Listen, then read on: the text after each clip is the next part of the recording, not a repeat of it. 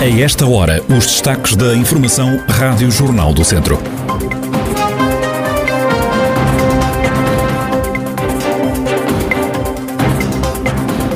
Mau tempo causou mais de três dezenas de ocorrências na última noite na região, a maioria no Conselho de Viseu. Está a decorrer na cidade de Viriato um congresso internacional de arqueologia.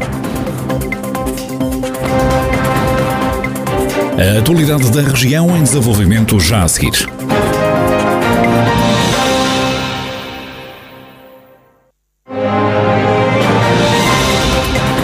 Noticiário Rádio Jornal do Centro, edição de Ricardo Ferreira.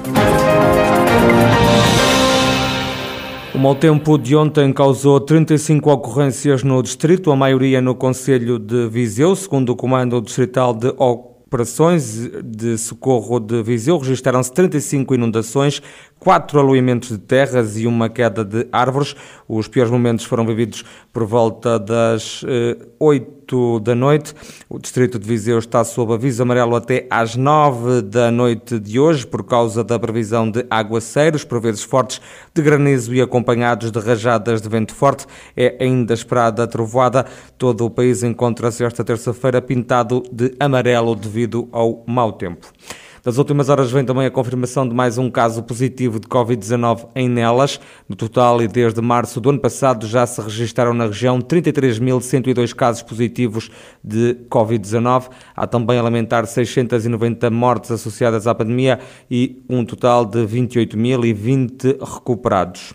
As extensões de saúde de Carvalhal Redondo e Santar, no Conselho de Nelas, reabrem já esta semana. Estão encerradas há mais de um ano devido à pandemia. O presidente da União de Freguesias de Carvalhal Redondo e Agueira, José Carlos Moreira, sublinha que a decisão de reabrir a extensão de saúde da localidade é muito positiva para as populações locais. É essencial para a nossa freguesia, visto que temos uma população um bocadinho envelhecida e muitas das vezes as pessoas mais velhas não se podem deslocar aos, aos centros de saúde, seja de Canas, seja de Nelas, e hum, a reabertura vem comatar aqui uma, uma, falha, digamos assim, devido também à pandemia, mas vem, vem a comatar um bocadinho a falta de, de, de atenção que têm os nossos, as pessoas, os carvalhenses e, e, e, as pessoas que utilizam o, aqui a extensão de saúde, para dar, para dar aqui apoio à, à, à população quer dizer que todos os, os, utentes que estavam em Carvalhal, que seriam à volta de 900 utentes, estão ligados à, à USF de Canas Senhorim.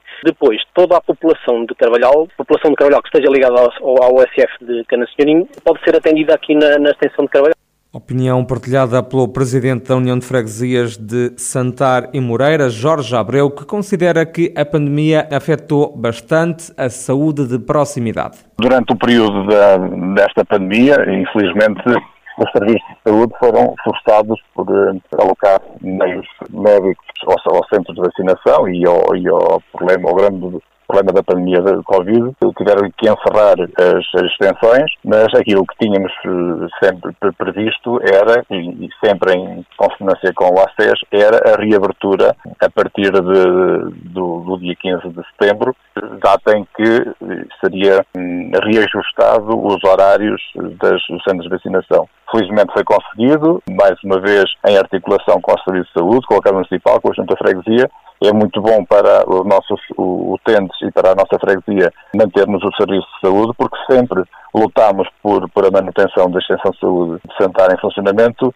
eh, e um serviço de proximidade às nossas populações, por isso ficamos bastante satisfeitos por, eh, por esta reabertura. Jorge Abreu, presidente da União de Freguesias de Santar e Moreira, em Nelas, satisfeito com a reabertura da extensão de saúde da localidade, também o posto médico de Carvalhal Redondo, em Nelas, vai voltar a abrir portas. Foi roubada a carrinha de combate a incêndios da União de Freguesias de Moimenta de Maceiradão e Lobelho do Mato, em Mangualde. O furto ocorreu no final da semana passada, explicou à Rádio Jornal do Centro o presidente da Junta. Segundo Rui Coelho, o mais preocupante é a perda da capacidade operacional na freguesia em caso de incêndio. Perdemos perfeitamente toda a capacidade de ação. Era um carro bastante interventivo em, em períodos de, de incêndio de combate de intervenção rápida e, pela capacidade de ação, mesmo os EPI estavam todos dentro da viatura, como tal, perdemos toda a capacidade de ação neste momento. O que me diz então é que se houver um fogo na freguesia, vocês não têm como combater. neste momento não, ficamos muito desfalcados. Uh, temos uma segunda viatura uh, que ainda vamos ter que ultimar. Uh, mas EPIs, tudo esse equipamentos de proteção, neste momento não temos nada, de facto, perdemos tudo. Com furto. Rui Coelho, presidente da União de Freguesias de Momento de Maceiradão e Lobelho do Mato, em Mangualde, que espera que depois do alerta que fez nas redes sociais, a carrinha com o equipamento de combate a incêndios apareça depois de ter sido roubada. No final da semana passada, o prejuízo, diz o autarca, ronda os 24 mil euros. É a resposta do PS ao PSD, depois dos sociais-democratas terem acusado o presidente do Conselho de Administração do Centro Hospitalar Tondela Viseu de ser um comissário político do PS e de o partido se estar a aproveitar politicamente do alargamento dos cuidados intensivos do hospital, veio agora a candidatura socialista ao município devolver as críticas aos sociais-democratas.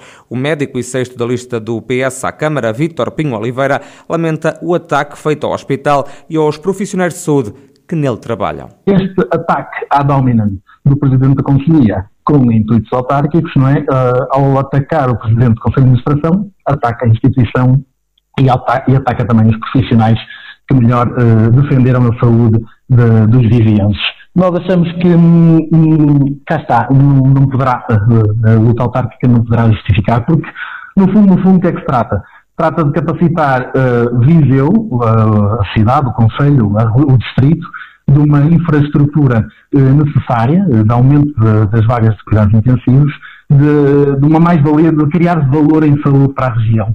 E acho que no final do dia, e no final, e a partir do dia 27 de setembro, é isso que nós devemos todos reter, que as, as, instituições deverão ter um clima de cooperação, de harmonia e não serem hostilizadas pelas individualidades que pontualmente representam e que são representadas.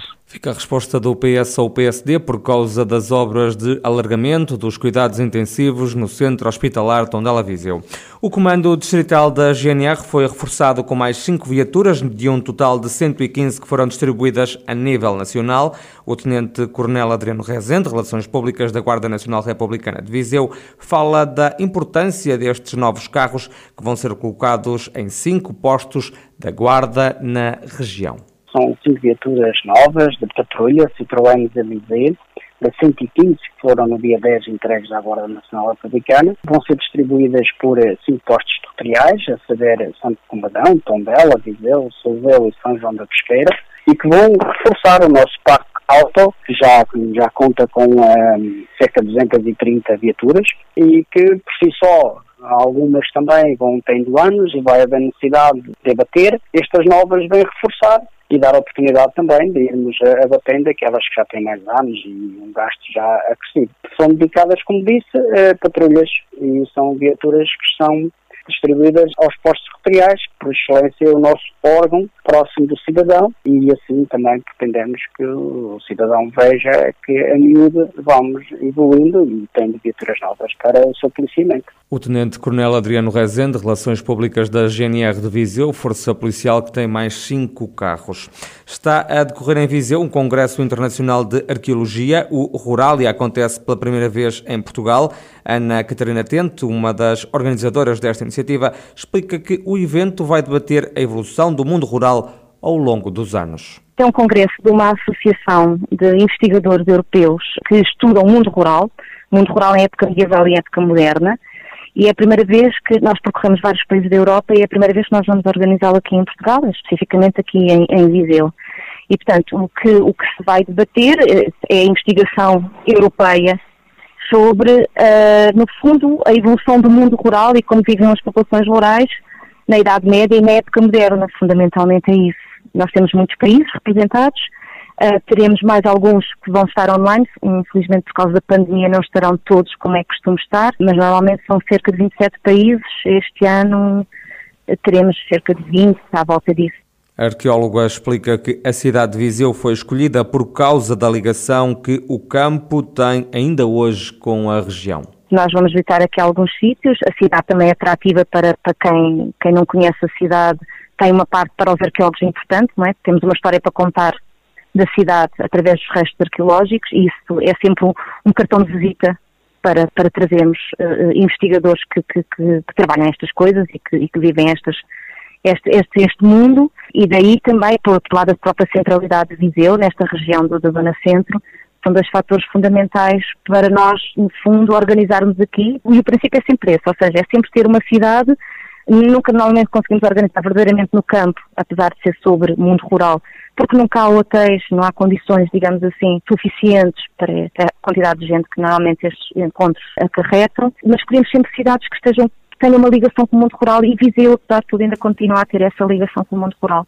Ana Catarina Tente, arqueóloga e organizadora do Congresso Internacional de Arqueologia, que está a decorrer em Viseu e que vai ficar pela cidade de Viriato até ao próximo domingo. De saída, o futebol. O Tondela perdeu ontem em casa por 2-1 com o Estoril Praia, num jogo da jornada 5 da Primeira Liga. Com esta derrota, os tondelenses caíram para o 16º posto da tabela e, antepenúltimo lugar, tem apenas 3 pontos. Já o Académico de Viseu empatou a duas bolas com o Farense, numa partida que também encerrou a quinta jornada jornada, mas da segunda Liga. A formação academista mantém-se na 14ª posição com 4 pontos.